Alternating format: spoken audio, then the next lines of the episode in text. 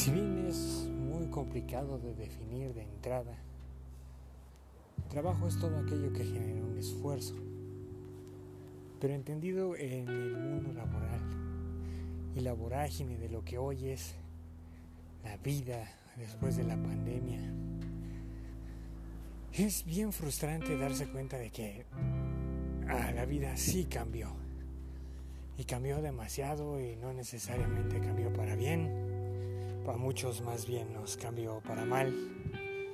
Dejamos trabajos buenos, no digamos excelentes o geniales, pero buenos. Pasamos por un periodo de, de pandemia donde, por lo menos en mi caso, tuve una oportunidad tremenda lo hice, me fui a Puebla, trabajé. Pero desgraciadamente por todas las cosas que no controlas, el proyecto acaba. Y ahorita que estoy entrando poco más de un mes a una nueva forma, a una nueva estructura, a diferencia de los demás, yo no estoy peleando haber sido jefe o supervisor o lo que sea. Y ser ahora de nuevo esclavo número 75. Realmente ahora no le veo tanto problema. No sé si es sabiduría. No sé si es que tienes que aprender a dejar ir las cosas que simplemente te enferman. Que te mande a alguien más chico que tú realmente no influye. Si tú sabes a lo que vas. Puede ser molesto, sí. Puede que estos niños con poder arriba de un tabique te ofendan, falten al respeto, se estén sabroseando a las compañeras, las mismas compañeras lo permitan para lograr un bono, un permiso y tú estés ahí, todo viejo, todo ridículo, todo doloriento, intentando hacer las cosas bien, intentando hacer las cosas de una buena vez, intentando ganarte lo que te prometen que tienes que ganar, que al final del día no es ni un castigo ni un beneficio, es para lo que vas. Ah, pero ver que los demás no lo entienden hace el ambiente muy pesado. Si bien tú quieres aislarte, hacerte el misterioso comiendo en la esquina del comedor, la realidad es que siempre llega alguien a sacarte la plática y por lo menos decir, bueno, ¿qué fue empresa, no? Y dices, pues sí, la realidad es que sí, clásico, nunca te dan lo que prometen. Siempre tienen un millón de peros. Siempre hay un asegún. Pero, pues es con lo que tienes que lidiar, ¿no? Es con lo que tienes que que ver y asimismo verificarte internamente, hacer un examen de conciencia real. Porque yo te podría decir, querido escucha, muchísimas cosas de estos libros de autoayuda y autoapoyo y perdónate. Y no, no, mi onda no es esa, mi onda es un poco más agresiva. En el sentido de que estoy aquí o estoy pasando por eso y muchos de mis conocidos y amigos están pasando por esta situación de volver a empezar desde cero en muchas cosas de atención a clientes o lo que sea porque teníamos una zona de confort porque nuestras decisiones pasadas nos llevaron a esto porque si tuviéramos alguna otra cosa con que defendernos tal vez este no hubiera sido el camino. O tal vez sí, pero estaríamos más conscientes, más agradecidos, más abiertos a la idea de poder trabajar por trabajar.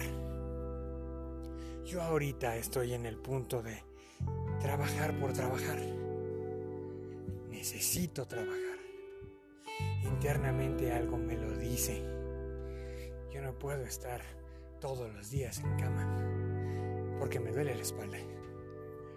No puedo estar todos los días viendo tele, me aburre. No hay streaming que me convenza al 100%. De tal suerte que hay gente que necesita trabajar.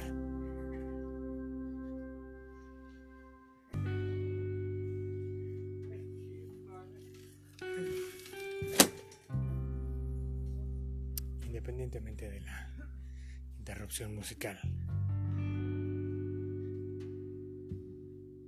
Yo ahorita puedo compartir eso.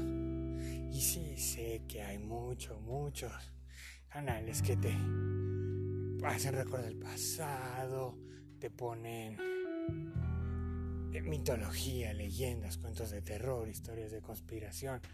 Pero, ¿quién voltea a la sensibilidad del que trabaja?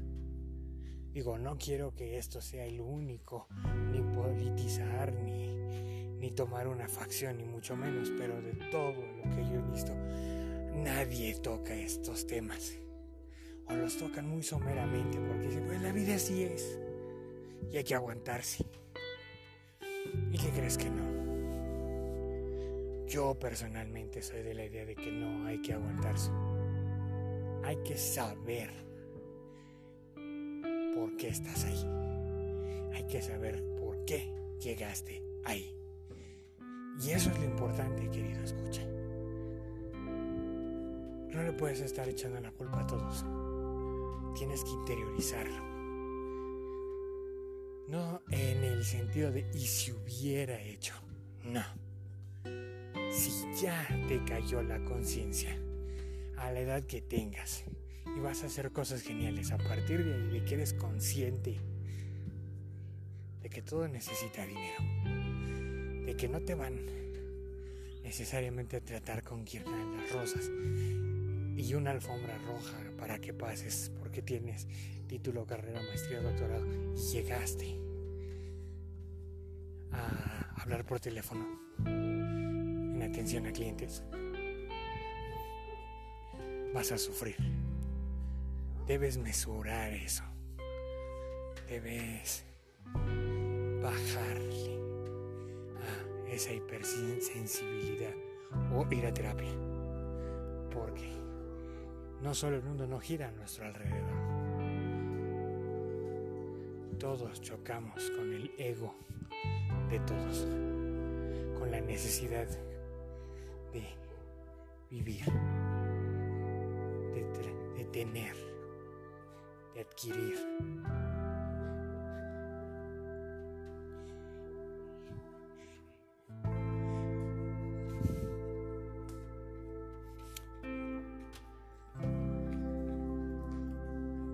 personalmente es más cansado, más fastidioso salir y no tener.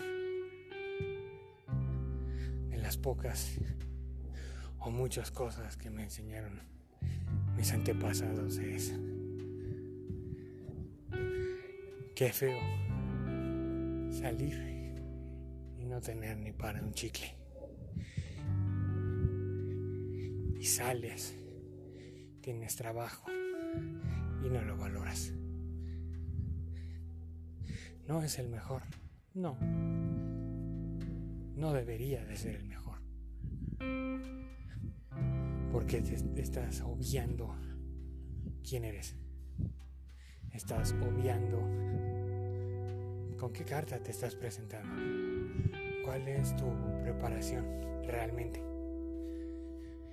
para que llegues y digas, ah, yo quiero ganar tanto, quiero llegar a mandar. ¿Por qué tú? ¿Por qué no otro? ¿Por qué no ya el que lleva más tiempo?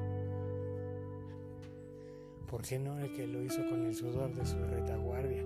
eso también es trabajo. Pero si tú en tu ética, en tu moral tan refinada, prístina y pura, no puedes tolerar que estas cosas existan, que te cambien de área, que te cambien la campaña, que te cambien las actividades y metes al sindicato presión, compañeros, para que no te muevan. Ah, no sé, no sé, a mí me da mucho que pensar. Introduce el meme aquí de por qué eres así. ¿Por qué no has notado que tienes por lo menos trabajo? ¿Por qué no has notado que lo que tú aportas en casa es valioso y necesario y urgente? ¿Por qué pelear ese sinsentido? ¿Por qué llegar a ese extremo? Cuando a diferencia de otros, tú sí tienes un trabajo.